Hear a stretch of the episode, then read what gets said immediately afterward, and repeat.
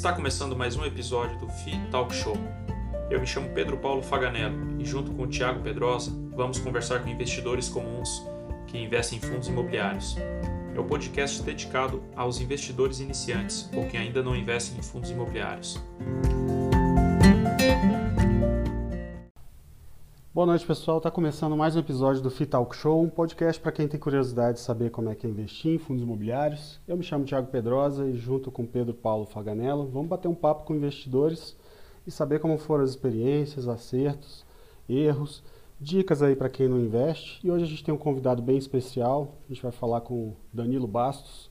Boa noite, Pedro. Tudo bom? E aí, Thiago, tranquilo? Tudo jóia? Beleza, meu irmão, tudo certo. Então, beleza. Ó, hoje convidado especial aí, meu mentor nos fundos imobiliários, foi o cara que me ajudou a começar aí, né? Porque estava nos grupos de WhatsApp aí, trocava ideia, ajudava. É gratificante aí. E aí, Danilo, tudo jóia? Fala, galera. Foi um prazer falar com vocês aqui, cara. Tá show de bola. Muito legal esse podcast de vocês. Eu queria ver esse podcast, eu sei que impede pela localização né, de, de vocês, mas Ia ser legal se estivesse filmando numa mesa, do jeito que está virando moda podcast hoje, né? Verdade. É. Tá fazendo, mas tá um material muito legal, muito de qualidade. Prazer aqui bater um papo sobre esse assunto que a gente ama tanto. Pô, quem sabe em breve, né? A gente consegue se reunir aí pessoalmente, eu e o Pedro, e aí os convidados Pô, também. Você... Pedrão tá mudando para Brasília ou você tá vindo para São Paulo? Não, a gente pega um, ele pega um voo da Azul e vem para cá. Para gravar, né? Grava dois é. por dia é uma boa ideia, cara. É, ele pega é um voo boa, e vem para cá. Grava dois, três vezes eu acho excelente. Mas você também pode, né, Danilo? Uma hora a gente marca aí de, de reunir também pessoalmente. Então, Danilo, é, faz um breve resumo aí de sua história de vida, como que você começou nos investimentos, na, desde ah, a renda fixa, a renda variável, como que você teve um ah, aumento de pai, família. É, hoje a gente está conversando não é com influencer, com, é com o Danilo investidor lá de trás. Como é que você começou, cara? Você sabe que eu nem gosto muito desse negócio de influência, né? Mas é, esse é outra história pra gente falar, pra gente trocar ideia depois. Mas, bom, cara, eu acho que eu comecei a investir quando eu entrei. Bom, sou aviador também, né? Ah. Quando eu entrei na, na comercial, quando eu entrei na linha aérea, não foi meu primeiro trabalho na aviação, né? Eu voava antes como setor de voo, aí começou a sobrar um pouquinho de dinheiro. E aí eu comecei a investir. Deixei dinheiro na poupança. Na época a taxa de juros era bem mais alta no Brasil, e logo eu descobri que os fundos de renda fixa do banco, mesmo ruins, pagava muito mais. Né? Acabei colocando dinheiro em fundo de renda fixa. Isso em que e na minha época, cara, isso em 2002 eu entrei na VASP, né? 2002, uhum. entrei na VASP. E ali naquela época começou a sobrar um troquinho no final do mês, que não sobrava antes. Na vida de instrutor de voo é, meu, é, você vende almoço para comprar janta, né? Mais ou menos isso. E aí, cara, e, e fui naquela ali. Lá para 2004, caiu no meu colo um, um panfleto, um folder um, da geração Futuro, que era uma corretora que tinha na época, tinha um fundo de ações chamava Geração Programado Fundo. E era um fundo que era um fundo de ações, né? E, as cartas que o gestor mandava fala, era muito baseado numa visão fundamentalista, né? Coisa que eu sempre gostei muito e fui aprendendo com essas cartas, né? E, tal. e logo eu fiquei pouco tempo nesse fundo, fiquei dois, três meses, falei não, quero investir direto. E comecei a comprar ação na bolsa naquela época. Né? Naquela época comecei a comprar ações, comprava arroz com feijão, né? Vale, Banco do Brasil. Uh, sem saber muito o que estava fazendo, né? Vim estudando, sempre gostei muito de ler também. E esse foi meu caminho de, de investidor, né? Comprando ações na bolsa, sem saber muito o que estava fazendo. Eu nunca fui muito do trade, talvez porque não foi esse, esse material que passou na minha mão no começo, senão possivelmente eu teria tentado. Uh, mas acabei indo para análise fundamentalista porque caiu de paraquedas esse fundo no meu colo. Enfim, Uh, fui gostando tanto do assunto de finanças e investimento que eu resolvi estudar mais, né? Então, fazer gestão financeira, depois eu fiz MBA, mercado de capitais. E em 2010, 2011, eu conheci os fundos imobiliários. Eles foram citados na faculdade, eu fui pesquisar mais sobre e tal. E eu conheci os fundos imobiliários. E eu, eu já estava muito com essa visão de, de gerar renda, investir com foco em dividendos. E eu achei o produto perfeito, muito mais fácil de entender. Simples, cara. É um imóvel, tem um cara lá que paga aluguel, acabou, uhum. fim, né? Tem as suas particularidades, obviamente, mas o racional é muito mais simples, né? É muito mais fácil entender como é que o dinheiro vem para o teu bolso do que entender a lógica da Unipar Carbocloro, por exemplo. Os diversos produtos que ela fabrica e como que, que o preço do dólar, o preço de, de outros produtos aí que influenciam na fabricação, etc., vão afetar a distribuição de dividendos no final. Ou seja, simples, pagava dividendos todos os meses, e aí fui colocando grana em fundos imobiliários, e isso se tornou ali É, o meu principal ativo hoje, minha, 80% da minha carteira mais ou menos deve estar em fundo imobiliário, aproximadamente, né? Enfim, e é isso, né? Foi, foi dessa maneira aí que eu comecei a investir e caminhei aí da, da renda fixa rapidamente, uma passagem curta, para das ações para os FIIs. E hoje você não tem mais ações? Ou tem alguma coisa? Cara, eu tive ações e FIIs mais ou menos aí 50%, 50% da carteira até 2016, 2017. Naquela época o Brasil passava por uma crise também, né? Governo Dilma ali. E, e eu fui, eu fiquei grávido do meu caçulinha, né? O Thomas, né? Então, e aí foi precisar de grana e o salário caindo, né? Boa parte do meu salário é variável. A gente voando menos, recebe menos. Grana caindo e mais um cara chegando para morar lá em casa. Então, naquela época, eu peguei minhas, minhas ações, passei o facão, fundo imobiliário total, acho que eu tripliquei ali os dividendos que eu recebia e mantive 100% FIIs, coisa que eu não recomendo que seja feita, até a Covid. Na Covid, eu coloquei dinheiro em ações de novo, né, para aproveitar a baixa de muita coisa ali que estava, estava escancarado, tá? E mesmo assim, realizei o lucro dessas ações que eu coloquei e migrei para ETF depois. Hoje, empreendendo, além de voar, empreendendo também, eu não tenho tempo mais de acompanhar o mercado de ações. E eu gosto muito, uhum. mas eu não tenho tempo. Então, eu preferi, no momento, eu tô, tenho feito uma parcela da minha carteira ali exposta ao mercado de ações está via ETFs, tá? Pela praticidade. E como que foram as primeiras compras em fundos imobiliários? Você fez algum estudo aprofundado? Foi na recomendação de alguém? Como que foi? Então, naquela época não tinha tantos fundos, tá? Então eu, eu comprei acho que uns dois livros tá? pela, pela internet aí, que, que eram, que falavam sobre REITs. Não tinham tanta semelhança, não tem alguma semelhança, mas, mas no detalhe não é tanto assim. E os REITs só se tem uma coisa lá, né? A, a, fundos com vários. Na verdade, não é um fundo, né? O REIT é uma empresa, mas são, são empresas com vários imóveis, vários inquilinos. Naquela época eu comecei a ter essa visão um pouco aqui de buscar esses ativos. A gente não tinha tantos como nós temos hoje. Então eu comecei a comprar alguns desses, eu lembro que comprei HGBS na época, BRCR e tal, que ele tinha essas características, mas eu acabei comprando outros fundos também que tinham, que eram mono imóveis e tal, porque era o que a gente tinha mais disponível na época. Como eu já investia em ações há, há 10 anos, é, não, não tinha 10 anos ainda, 2011, 6, 7 anos, vai. Eu já tinha estudado finanças, tinha feito faculdade de finanças, tinha feito MBA. É, eu, eu, investi em fundos imobiliários com mais segurança do que eu investi em ações, né? Apesar de não ter tanta experiência e tal, não saber, acho que talvez eu já soubesse estudar me melhor, né? Não era todo fundo que tinha relatório gerencial, hoje quase todo tem, mas eu já tinha, como eu já lia balanço financeiro de empresa, eu olhar informe mensal, trimestral, que já existia na época, era, eu já tinha uma facilidade maior, né? Mas pelo menos eu entender o que eu estava fazendo. Né? É, eu, sabe, eu, já, já tinha essa melhor noção. Eu ia perguntar isso do relatório gerencial. Na época, eu acho que a comunicação entre os gestores dos fundos, né? E até mesmo a quantidade de, de informação no YouTube tal, era muito mais escassa, né? Muito mais escassa. Na época tinha o site do Sérgio Beleza, que acho que existe até hoje, que é fundosimobiliários.com.br, e ele falava de alguns fundos. Então ali, eu, eu, lembro que eu e muita gente usou aquilo de pesquisa inicial. Ah, qual fundo que tem vários imóveis, qual que tem um imóvel só. Tá? Então ali você já fazia uhum. uma triagem, né? anotava o ticker ali, porque você não sabia, né? não tinha onde procurar. Já tinha uns blogs, na época era muito a blogosfera, que a galera falava Sim. de finanças, tinha uns blogs, né?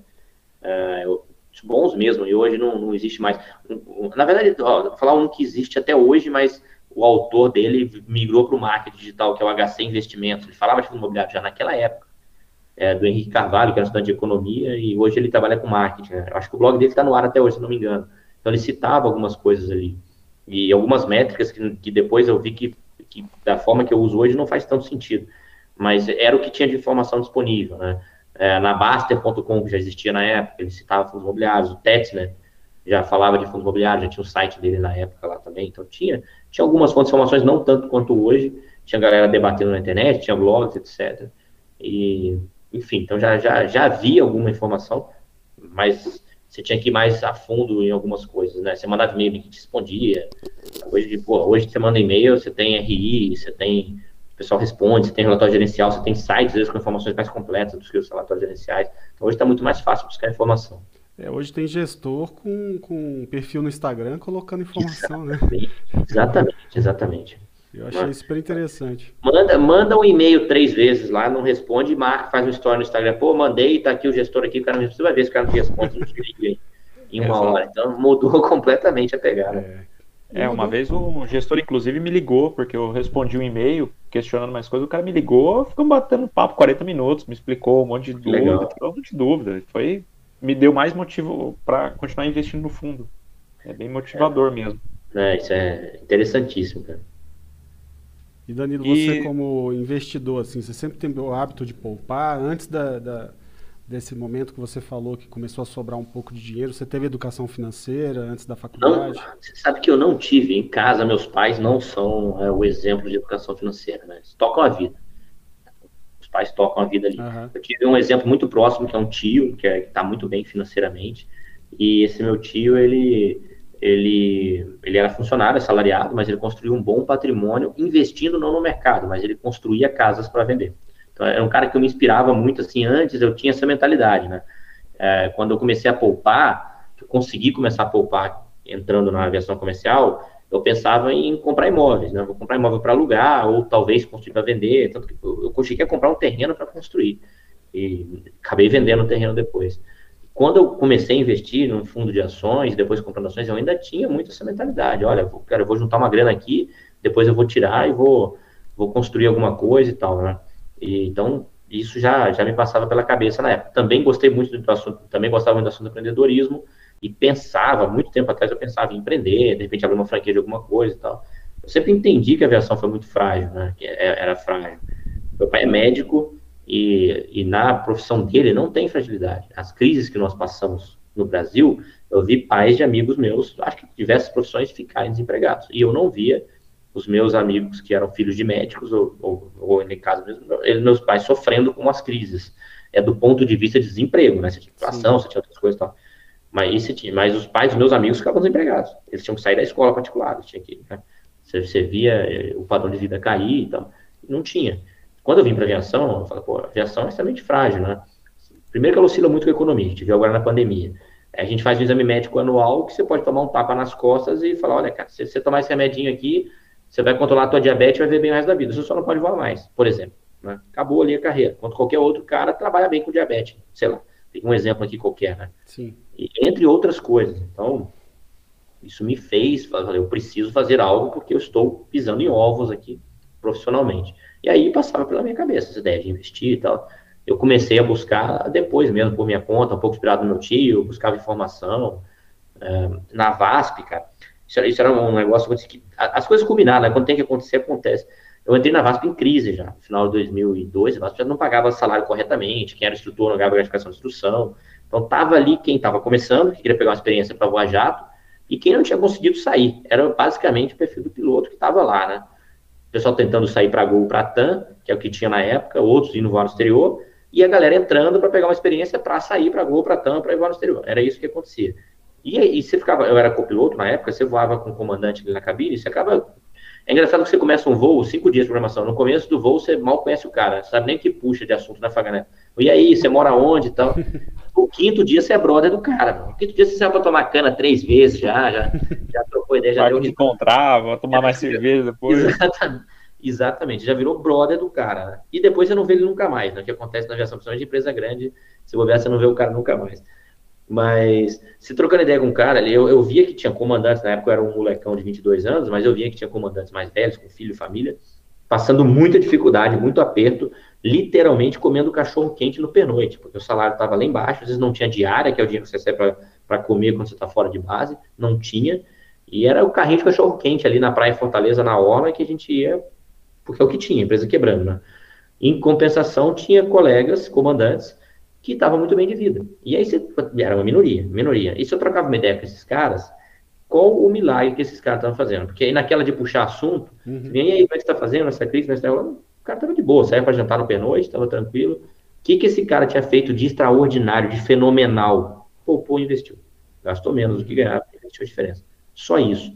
Tanto faz o quanto ele poupou, tanto faz no que ele investiu. Se ele tinha renda fixa, se ele tinha ações, se ele tinha casa de aluguel, pouco importa, pouco importava naquele momento. Os que tinham feito isso, poupando 5% do salário, 2, 10 e tal. Na verdade, é agir, ter esse racional é mais importante do que quanto você Sim. poupa, do que você investe. Esses caras estavam de boa, passaram a vida de boa. E a crise, a gente viu assim, a empresa quebrando. A gente, nem todos foram absorvidos pelas demais empresas, né? No primeiro momento. E aí tem outras coisas do profissional, tinha cara que filme queimado, tinha cara que não falava inglês, tinha, enfim. Mas assim, e aí você viu o desespero, quando falta dinheiro, casamento acaba, né? Uh, você, o cara sofre, tinha, tinha, cara entregando currículo naquela época, você encontrava o cara e falava, cara, eu tô entregando currículo, mas o meu celular não recebe ligação mais porque eu não tenho dinheiro para pagar a conta. Então, se o cara não me mandar um e-mail, uhum. um e-mail na casa do meu vizinho, eu não sei o que eu vou fazer. E isso era a realidade, cara, isso era a realidade. Então, poder ver isso novo foi, foi, é, foi uma escola, assim, né? De, de, que, é, que muita gente sabe que isso acontece, mas se você não sente na pele, eu não senti na pele de fato. Eu saí de uma empresa e fui para outra na sequência. Mas é, se observar isso, isso cria a mentalidade do quanto isso é importante, né? E você fica incomodado no mês, você não consegue fazer. É uma experiência que, eu, que o pessoal está vivendo agora na, na, nessas quedas da bolsa agora, em fundo imobiliário em ação, que as pessoas não estão percebendo que é uma experiência que vão levar para o resto da vida. Se souber entender o que está acontecendo e projetar isso para o longo prazo, é uma oportunidade gigantesca.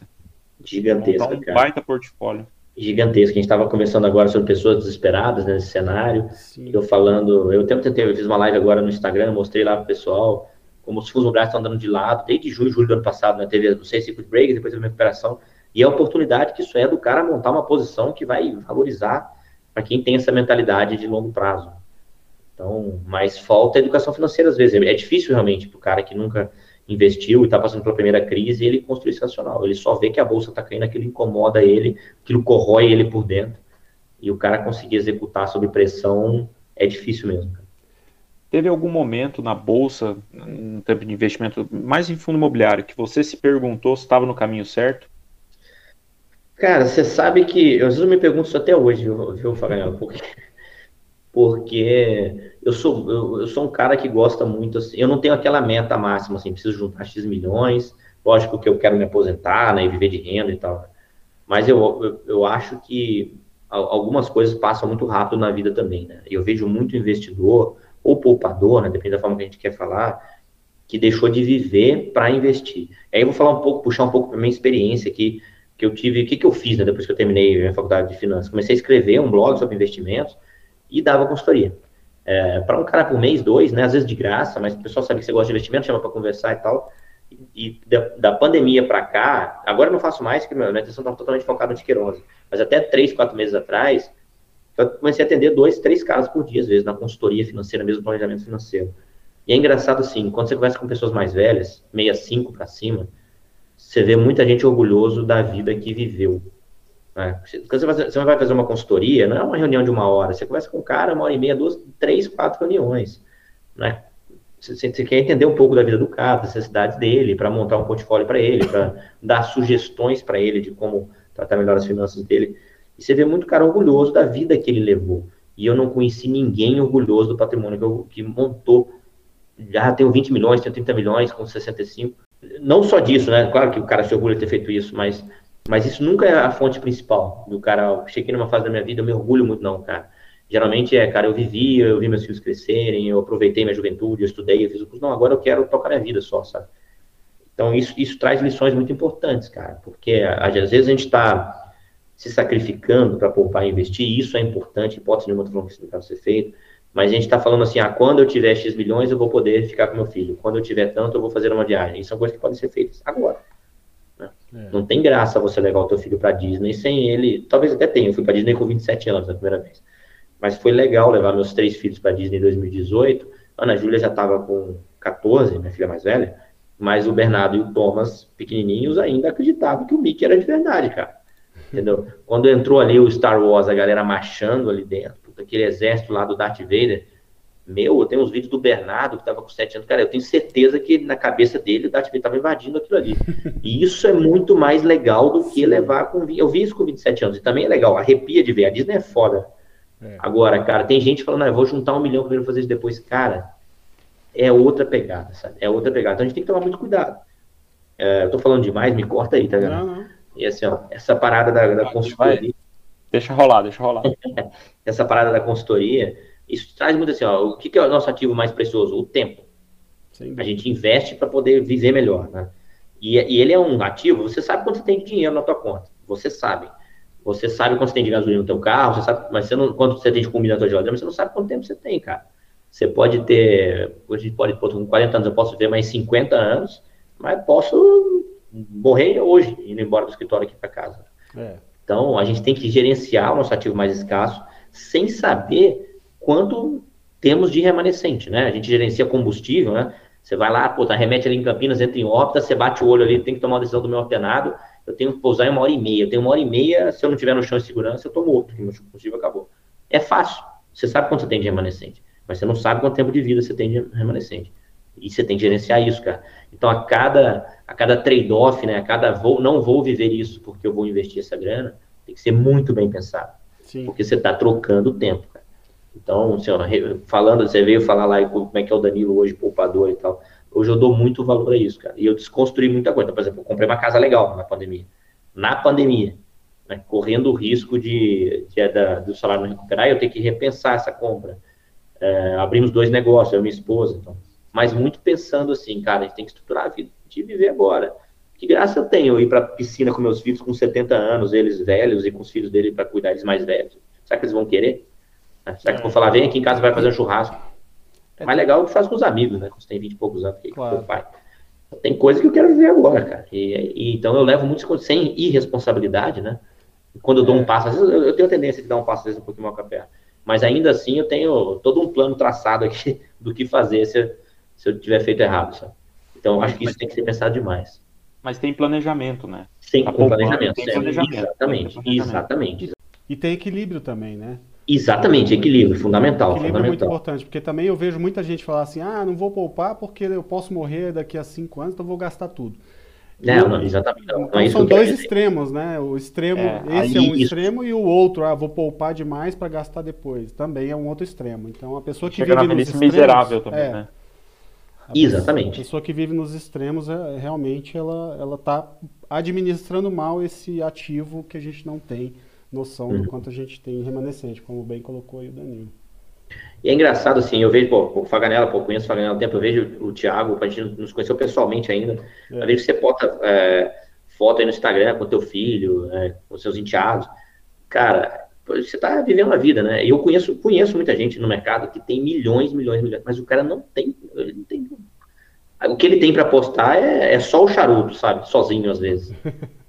tem mais nada, cara. E, e, ele não tem noção, mas tudo bem, cada um sabe o que está fazendo, né? Cada um tem a é. sua noção do que é vida, do que é riqueza. Isso tem que ser muito bem pensado e balanceado. E Danilo, qual que foi o seu maior acerto no mercado, na sua opinião?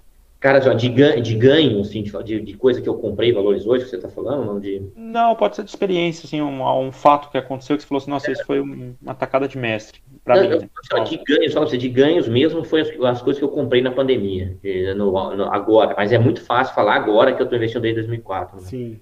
É, então ficou muito, algumas coisas ficaram muito óbvias, né? Então falar, por exemplo, BTG Pactual, formação que eu comprei e vendi depois.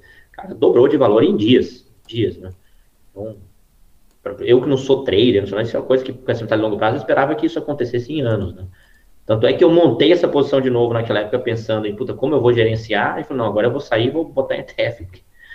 Porque, então assim, eu, eu, acho que esses acertos vieram com experiência, né? É, esses, esse tipo de acerto. É, de resto, é um aprendizado diário, Fabiano. Eu acho que são vários pequenos acertos né, que, que a gente faz, de, de aumentar a posição em alguma coisa, não vender no momento de crise, de eu acho que são. É, não tem um grande acerto que eu diria assim, que posso falar, esse é o acerto que, que ganharia de todos os outros, não pode. São, tão, são pequenos acertos, estudar um pouco mais, fazer um curso, de fazer um networking, de, é, que vem fazendo com que as coisas vão vão melhorando, né? Eu, eu tenho um amigo que é investidor, ele é gestor também e tal, e há uns 3, 4 anos atrás, ele, ele investe há 25 anos, né? Há uns 3, 4 anos atrás, ele, ele separou da esposa, né? Você tá falando de acerto. Ele separou, ele tinha um relacionamento muito bom com ela. E aí, nesse divórcio, ele foi lá e deixou tudo para ela. Deixou o apartamento, deixou tudo, tudo, tudo. Ele saiu liso com o salário da gestora no mês seguinte.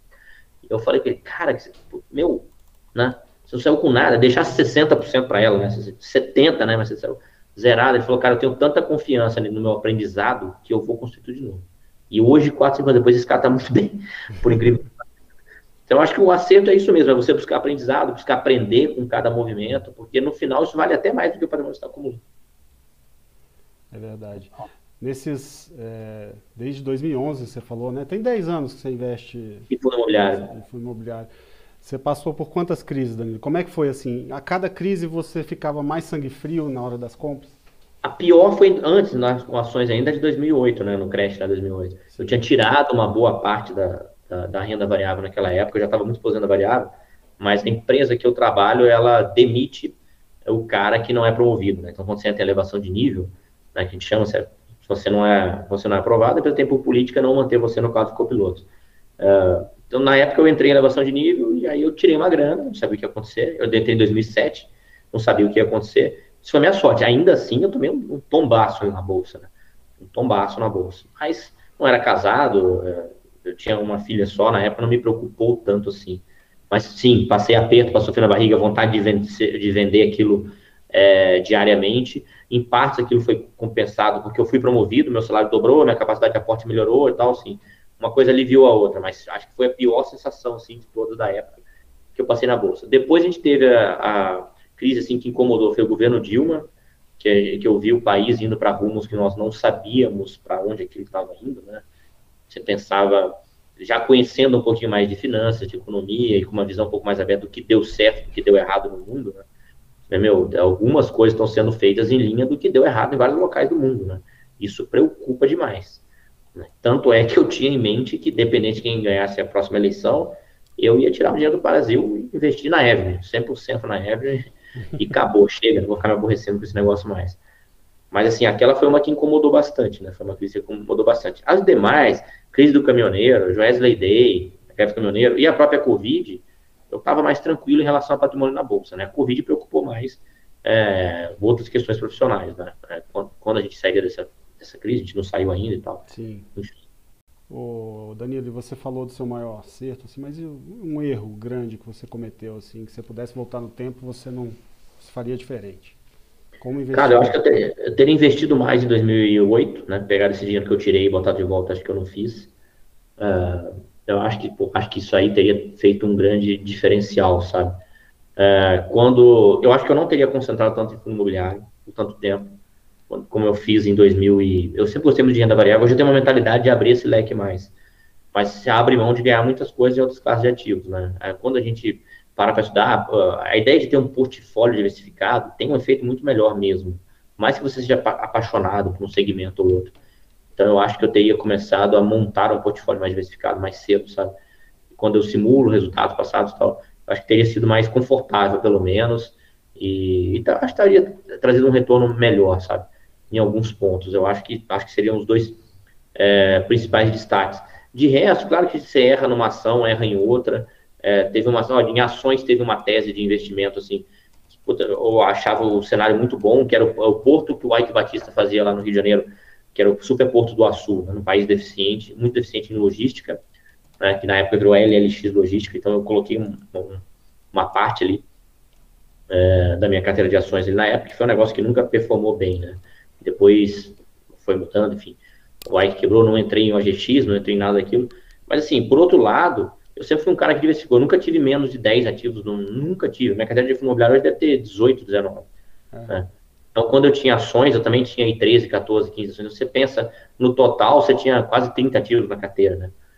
E eu falo muito pra galera assim, o arriscado não é criptomoeda, não é pirâmide, não é rinha de galo, não é day trader, não é nada disso, cara. O arriscado é o cara que põe todas as fichas no, no, no na, na, mesma aposta ali, né, cara? Ninguém, você conhece alguém que quebrou em pirâmide, tá chorando, me engano, que botou mil reais lá? Ninguém, né? O cara que tá chorando, eu quebrei na pirâmide, eu caí no quanto é o cara que vendeu a casa, botou todo o patrimônio. Então, no final, o risco é a pirâmide ou é você fazendo besteira, né? E volta o ponto que você chamou atenção, é o equilíbrio mesmo, inclusive, não só na vida, mas até na, na hora de decidir ali que você vai investir, né? O risco é o investidor, o risco é o cara que botou ali. Ok, né? Tudo bem, é uma fraude, a pirâmide é uma fraude, mas, cara, meu, você também atravessou a rua sem olhar para os dois lados, né? Por que quis, né? Não é só o fato do cara ter, ter vindo correndo ali, tá, sei lá. Mesmo no sinal vermelho ali, você, você tem que atravessar olhando dos dois lados, cara. Para os dois lados, pode vir um cara na contramão. Se você não tem essa prudência, você tem uma parcela de culpa, né? Adianta você é pagar de vitimismo demais aí. E, Danilo, na sua opinião, vamos supor que o mercado continue caindo, de fundo imobiliário continue caindo dia após dia, ou andando de lado, que seja. Na sua opinião, o que não se fazer nesses momentos de estresse? Cara, eu acho que não vai continuar andando de lado, tá? tá? Pra te falar assim. Mas de qualquer maneira, é, o cara, vamos lá, o cara que tem um portfólio diversificado, vamos exemplificar. Eu vou pegar um portfólio hipotético, isso não é a alocação ideal, tá? Mas vamos supor que o cara tem lá 20% em ações, 20% em fundo imobiliário, 20% em, em, em reservas, né? Então pode ser ouro, pode ser cripto, pode ser, sei lá, dólar, o que você quiser. Mais 20% em ações do exterior e 20% em renda fixa.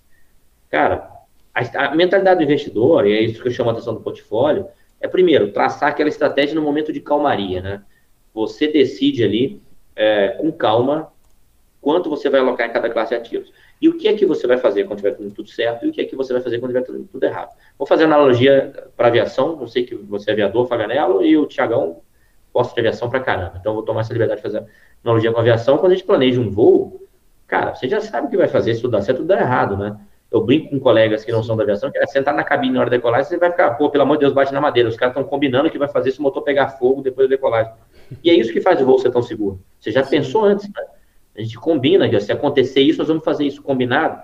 Então, se o investidor tiver essa mentalidade, desenhar um portfólio de investimento, quando estiver bombando, eu vou fazer o quê? Quando estiver caindo, eu vou fazer o quê? Ele vai saber o que fazer em qualquer cenário.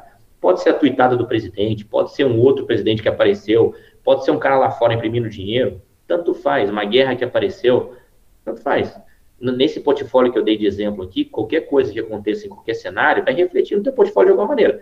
Algumas classes de ativos irão, irão valorizar e outras irão desvalorizar em qualquer momento, tá? Então, o fato de umas estarem indo para cima e outras indo para baixo, vai reduzir a volatilidade do teu portfólio. Primeira coisa, você vai ficar mais tranquilo quando uma classe estiver performando mal, por exemplo, fundo imobiliário da pandemia para cá. Você está mais tranquilo porque ações subiu, por exemplo, para caramba, dólar subiu para caramba. Então, provavelmente, mesmo com o fundo imobiliário caindo, o teu patrimônio total valorizou. Estou tranquilo. Tá? Não preciso ficar focado naquilo ali. De novo, o risco é do investidor que concentrou na classe. Beleza. Segundo, é, vamos supor que nós traçamos esse portfólio aqui ideal 20% em cada classe. Fica muito fácil você, em qualquer cenário, saber onde você tem que pôr o teu dinheiro. Não tem que ter 20% em cada coisa. Pô, ações não subiu, estava 20, foi para 25 dólar aqui na minha carteira subiu, estava 20%, foi para 30%, por exemplo, hum. e fundo imobiliário não estava 20%, foi para 11%, eu tenho que comprar o que está barato, né? A carteira está mostrando para você a classe de ativos está barata. Fica muito nítido. Quem está ganhando dinheiro com dólar agora é quem comprou a 3 reais, não é o cara que está comprando agora, que está subindo, não é esse cara, Ele está comprando de alguém que está vendendo porque comprou barato lá atrás e acha que está abafando. Né? Então, não é, isso. Essa é a, é a, lição número um do investidor da renda variável, né? Você comprar quando está todo mundo desesperado Exato. E se for vender, vender quando tiver alto. Só que a gente observa, eu tenho, não tenho tanto tempo assim de, de, renda variável como você, mas eu observo que as pessoas elas realmente praticam esse ato de comprar na alta e vender na baixa. Porque tem muita dessa galera que está saindo agora por conta desse aumento da Selic, por conta de tributação, por conta de um monte de coisa, muitas dessas pessoas entraram na alta lá em 2019. Né? Então, essas pessoas que estão saindo agora, elas estão comprando na alta e vendendo na baixa. Exatamente, exatamente. Perfeito. E, e, é isso. E você vê, realmente, a maioria das pessoas, uh, eu não posso usar essa palavra, mas para todos nós, seres humanos, né? a gente é medíocre na maioria das áreas da nossa vida. Né? Então, a gente não estuda o que deveria, a gente não uh, cuida das nossas finanças como deveria, a gente não cuida da nossa saúde como deveria, né? se alimentar corretamente, praticar exercício físico, enfim a gente é medíocre na maioria das áreas, né? Porque, porque isso requer dedicação, disciplina, todo mundo é em alguma coisa, né? Sim. E investimento seria diferente. Então, é uma minoria que tem o comportamento correto. E a gente vê que a tendência da maioria é querer agir como a maioria está agindo naquele momento, né? É o clássico, Danilo, vendi porque todo mundo estava vendendo. Não é todo mundo, você vendeu para alguém, né? É. Então, alguém comprou de você. Então, então não é todo mundo. Será que não é você que está errado e aquele cara que está certo? O investidor refletir nesses momentos aí. Você vê, às vezes, a internet atrapalhando os investidores iniciantes por tipo, achar que a grama do vizinho é mais verde, é mais bonito, o quintal do outro. Você acha que isso também prejudica? Ou um excesso Cara, de informação também? Você sabe que assim, ó, a vantagem dessa crise agora para a crise anterior, né? Bom, a era da informação trouxe o acesso fácil à informação. Ponto positivo, né? E acho que a educação digital, inclusive a gratuita, que adapta via Instagram, YouTube, etc., vai revolucionar, vai aumentar o nível de educação de todo mundo. Acho que vai. É, todo mundo tem acesso agora. Por outro lado, tem, tem que ser colocado mesmo um, um, filtro aí. Como que quem produz informação na internet ganha dinheiro? Por exemplo, Instagram. Cara, eu preciso atrair gente para meu perfil, para que eu possa vender meu produto ali. Né? O Instagram agora paga 250 dólares para fazer uma live. De 15 minutos, botando selo lá. Né? Alguns perfis estão ganhando isso. Isso é algo temporário, vai uma bela de uma grana para abrir uma live. E se eu não tiver o que falar, que tal eu falar qualquer besteira só para ganhar 250 dólares? Então você começa a abrir, começa a ficar um risco muito grande ali. É, o que será que esse cara vai dizer? O que já acontece no YouTube, né? O YouTube ele paga por visualização do vídeo. Ele põe comercial, ele paga. Então, o que fazer agora que a Selic está subindo? Eu vou meter um vídeo desse para o cara clicar lá, eu falo qualquer besteira e acabou. Né? Porque se eu educar o cara, talvez ele não volte mais. Ele já aprendeu que ele vai assistir meu vídeo de novo. Uhum. Eu, vejo, eu vejo uma rotatividade muito grande nos meus stories. Né? Eu sempre abro ali para ver quem lê meus stories. E vejo uma rotatividade muito grande de pessoas que, que leem. Porque eu falo a mesma coisa, né? O cara já aprendeu, ele vai voltar e tal. Eu não vou ficar fazendo sensacionalismo em cima de, de notícia. Mas talvez fosse até positivo, né? Para ganhar dinheiro e tal, vender mais. Agora, realmente esse excesso de informação é um perigo. A galera posta coisa que não é realidade. É difícil alguém ali falar. falar eu, eu conheço gente que não vive de investimento, tem outro emprego, mas ele não fala isso, né? Eu tenho, tenho ação, eu ainda preciso voar. Né? Eu preciso voar, eu não estou focado na minha vida em investir. Mas será que se eu falasse que eu vivo de investimento e escondesse a aviação, seria melhor para mim? Do ponto de vista mas, cara, a galera não tem. Eu conheço pessoas que moram com os pais, conheço, eu conheço, conheço pelos meus filhos, estão na, nas redes sociais jurando que atingiram a independência financeira dele. Ele atingiu, mas ele tem 500 reais de gasto por mês. Ele paga ali o Netflix, né, o celular é consome do Wi-Fi da família, não paga para morar. Meu, é. né? Fácil. É fácil, né? Isso não é o mundo real. Não é isso não é o mundo real, mas isso encanta as pessoas. Sim. Porque aí o cara, pai de família, vê aquilo e fala, meu, cara, se esse cara conseguiu, né? Aí você tem o cara que recebeu herança, né? O cara que é investidor, não é, não é culpa do cara, eu quero deixar a maior herança que eu puder para meus filhos, né? Mas não faz sentido você ir para a rede social falar que, que você construiu aquilo investindo e tal. Né? Estou aqui na, nesse lugar aqui bonito, maravilhoso e tal. Muito bem, você recebeu uma bela de uma bolada. Né? Então, se você tem gente que é honesto e fala, tem cara que recebeu herança, então você tem de tudo, né? E aí vai do investidor, vai do ser humano colocar um pouco daquele daquele filtro. E serve para tudo, né, cara? Você vai para academia e não tá ficando trincado, meu, você sabe que aquele cara já tá tomando anabolizante, né? Mas ele não fala também. Uhum. Ô, Danilo, então, como é que foi a. Como é que é foi... essa trajetória, exatamente. É. Como é que foi e quando foi assim a, a transição de investidor para educador financeiro? Qual foi cara, o gatilho? Cara, você sabe que. Bom, eu terminei a faculdade de finanças, né? Aí fiz MBA na sequência e falei, o que, que eu vou fazer com isso, né? Eu me apaixonei pelo assunto e queria exercer de alguma forma. Comecei com esse negócio de consultoria individual e tal. É legal, mas não é escalável. Uhum. Não é escalável e toma muito tempo. Na verdade, você pega uma folga para atender um cara, às vezes. Você fica uma hora, uma hora e meia de reunião, mas você preparou algo para apresentar para ele antes, vai apresentar algo, vai preparar algo depois para a próxima. Talvez tivesse, fosse interessante se você fosse fazer uma transição para isso, que não era meu interesse mesmo. Né? Aí eu montei um blog na internet, chamava Investidor em Ação, que eu falava de investimento em ações e que eu tinha feito até aquele momento. E comecei a escrever ali pensando em como monetizar aquilo ali. Né? Uhum. E na época o blog você monetizava com anúncio na lateral, né? já, tinha, já tinha Google na época para você fazer anúncio e tal. E ali, talvez ali começou essa história de educador financeiro. Né? Um dia eu tinha 10 artigos de fundo imobiliário prontos e resolvi lançar um livro, né, em 2012, 2013, que puta, é um livro pior do que se pegar aquele livro hoje, não tem condição, eu não tenho coragem de entregar no arrasta para cima grátis para coletar no meio do cara. Mas assim, a gente vai evoluindo ao longo do tempo. Uma vez eu vi de um, de um grande amigo, o professor Arthur Moraes, que ele fala, cara, se você não tem vergonha do que você escreveu há um ano atrás, significa que você não evoluiu. Você é, precisa ler o que você fez. Você precisa ver o que você fez profissionalmente há um tempo atrás e sentir vergonha. Né? Estou falando da escrita, mas podia ser qualquer coisa. Porque senão você não evoluiu. Você tem orgulho, eu escrevi isso, daí eu tenho um monte de orgulho. Cara, a não ser que seja um atleta, né? de repente, sei lá, talvez uma atividade ou outra, é. mas de, demais, eu tenho certeza que você, Pedro, eu, Thiago, como advogado, é, pô, não, é verdade. Né? Pô, cara, essa causa 10 atrás hoje, né? Até, o, até os artigos que eu escrevi de, de, fundo imobiliário que eu publiquei lá no Ticker 11, né? Eu fui dando uma, uma lida esses dias aí, eu falei, cara, né, dá para melhorar aqui, dá para melhorar ah. ali. Eu não sabia disso, né? Dá para, né? Você realmente é. evolui. Exato. Post, cara, eu vejo muito cara que reposta coisa antiga, né? Eu tenho uma trava de fazer isso porque eu falo, cara, vou ter que fazer porque isso aqui eu faria diferente. Então, uh, enfim, coloquei esse livro no ar. Vantagens e desvantagens. Ó, aqui isso foi um fiasco, tá outro podcast, né? Peguei uma editora meia boca que publicou, o livro já era meia boca, né? O cara publicou, a primeira publicação foi o rascunho do livro. Mas eu fiquei trocando ideia com o editor, e-mail, mandava um artigo, ele emendava e tal. Na hora que ele mandou para a impressão, é, eu tinha feito um rascunhão para apresentar para ele do que, que, seria o escopo inicial, ele mandou o arquivo errado. Cara. Aí faltava, não tinha índice, faltava coisa. Fez e tirou de cara. Ele tirou dias depois de venda, né? Uhum. Ficou dias, dias depois de venda. Mas, puta, foi o pior. Tanto que eu tirei, eu peguei o livro na época, e na hora que ele foi, na hora que foi publicar o certo, né, tivemos que publicar como segunda edição, né? Porque como é que você faz, né? Você tira e coloca.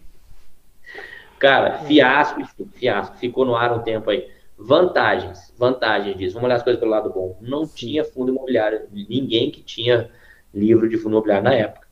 Uhum. E esse foi o primeiro, uma porcaria, mas foi o primeiro, o primeiro. Isso me abriu portas, né? Porque os caras, pô, quem é esse cara né, que fez? Sim. Fez essa, fez essa merda, mas fez, né? então isso abriu porta pra caramba. E isso aí eu comecei, é, a, a, melhorou o network, né? Comecei Sim. a conhecer outras pessoas e tal, abriu, isso foi bem legal. Eu já ia em Assembleia Imobiliária, ah, você não é o Danilo, eu vi que você lançou um panfleto aí que não serve nem para o cachorro fazer necessidade, não é isso, enfim. Isso foi abrindo aí portas. E eu continuei com o blog. Quando eu resolvi escrever um livro de verdade, já bem, bem feito e tal, já contra a cabeça, o Thiago Reis da Suno me chamou para escrever lá com, com o Baroni e o Guia Suno Imobiliários. Então, esse sim abriu portas gigantescas. Então, eu fiz com o Baroni, que acho que é uma das maiores autoridades do Brasil em fundo imobiliário, o Thiago, respeitadíssimo no mercado também.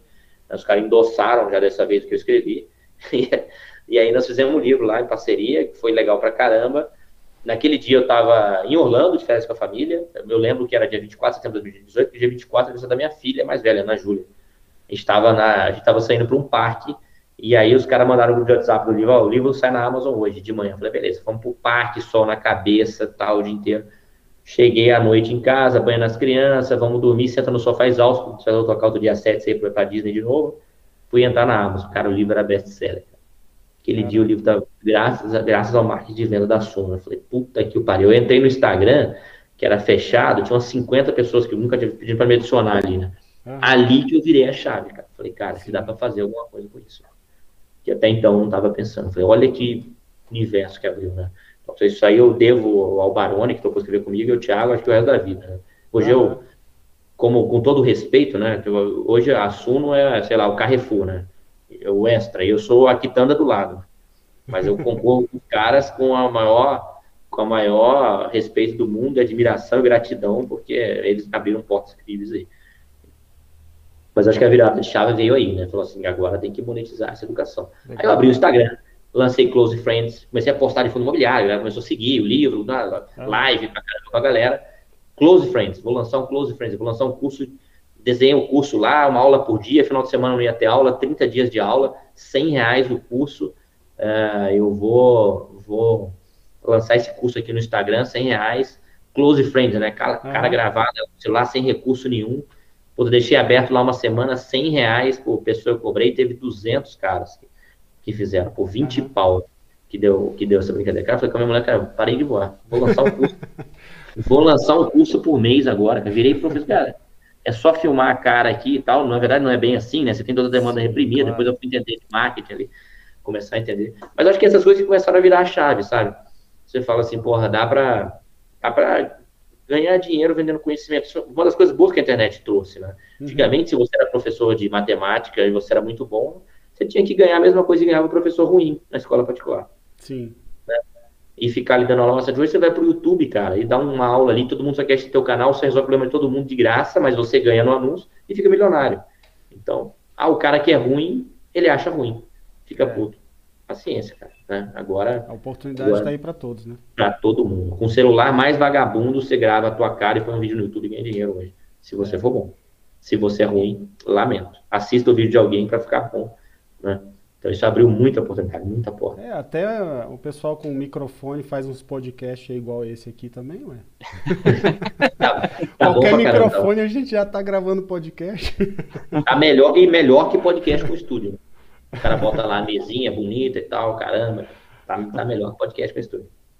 E Danilo, teve algum aluno, alguém conhecido que tipo, deu, trouxe uma experiência positiva de ter começado a investir, uma experiência que ele compartilhou com você, que é gratificante, na sua opinião? Qual que marcou muito?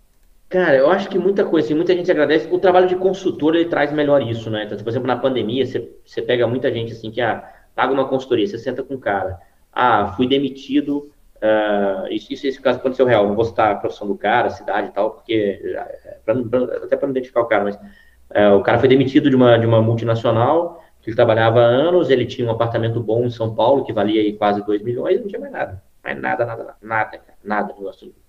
A profissão dele era muito difícil recolocar profissionalmente, já com 40 e poucos anos, mas tinha uma filha pequena de 6.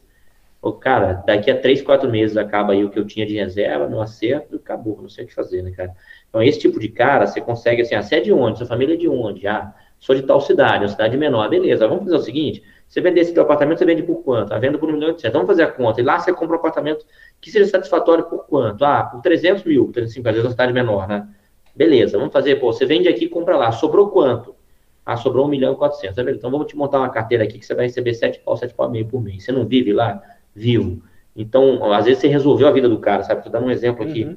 superficial. E você vê muita gente assim, o cara não quer aposentar, não quer aposentar, ao contrário, o cara quer aposentar, mas não consegue, porque ele não consegue ver do INSS. Mas ele tem patrimônio e não sabe. Às vezes é uma alocação ruim, né? Está muito mobilizado no imóvel, mas ele não tem aquela ideia. Ele não conhece nada de investimento, ele vai tirar daqui, o que ele tem na cabeça dele é a poupança, ele vai falar com o gerente, o gerente gera uma, gera uma previdência horrível, porcaria, Sim. né?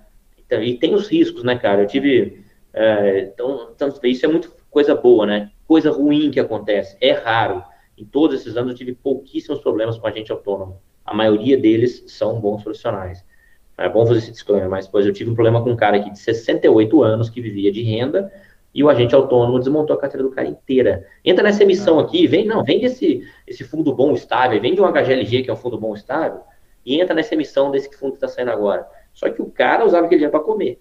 Ele não estava uhum. preocupado, 68 anos, ele está preocupado em, em bombar a carteira, ele quer aquela Sim. renda, cara. Eu, aí ele vem para consultoria, puta, cara, eu tinha esse dinheiro, aconteceu isso e isso, fugido. Aí você refaz, mas, cara, é, isso é uma experiência ruim, né? No final, acaba se tornando positiva quando você revê a situação. Mesmo assim, o cara perdeu dinheiro no caminho e tal, perdeu pais e, e isso é um problema aí das vítimas da educação financeira que tem, tá cheio de filha da mãe no mercado aí também. É, mas isso é bem gratificante, né? Você poder. Isso é, isso é bem gratificante.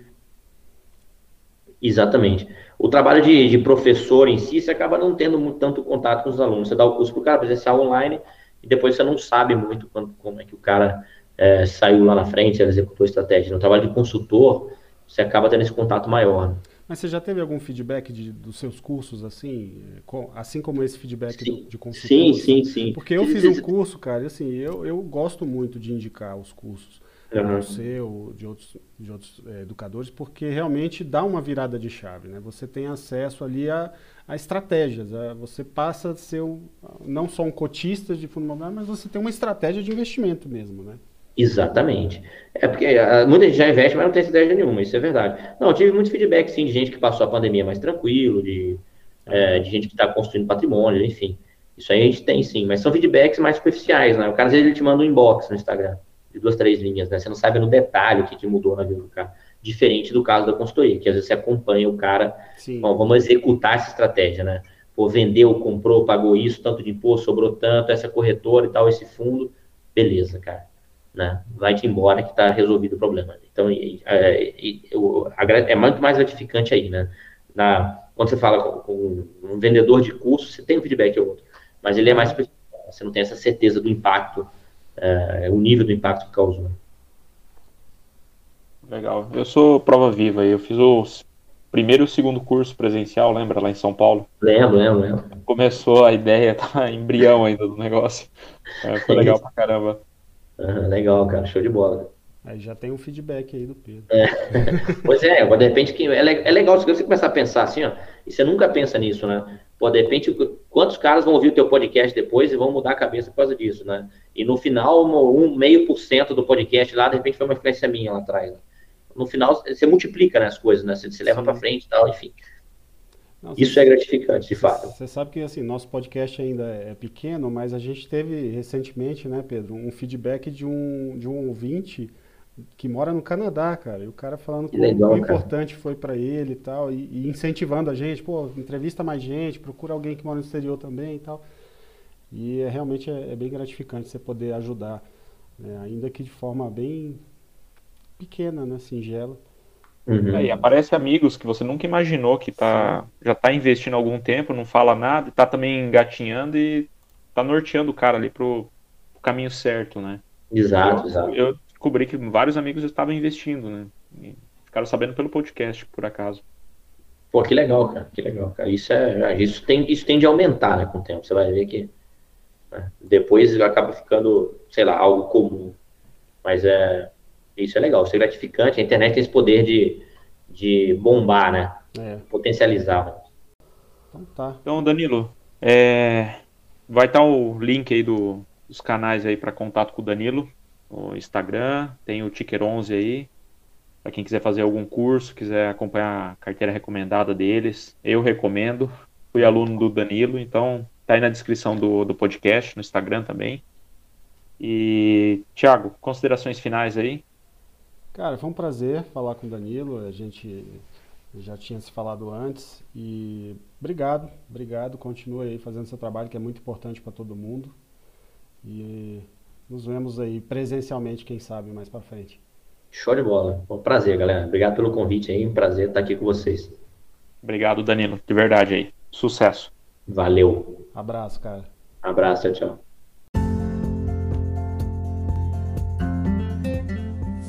Se você gostou, curta e compartilhe com seus amigos. Nos sigam no Instagram e se quiser participar, envie um direct ou um e-mail que está aqui na nossa descrição. Valeu e bons investimentos!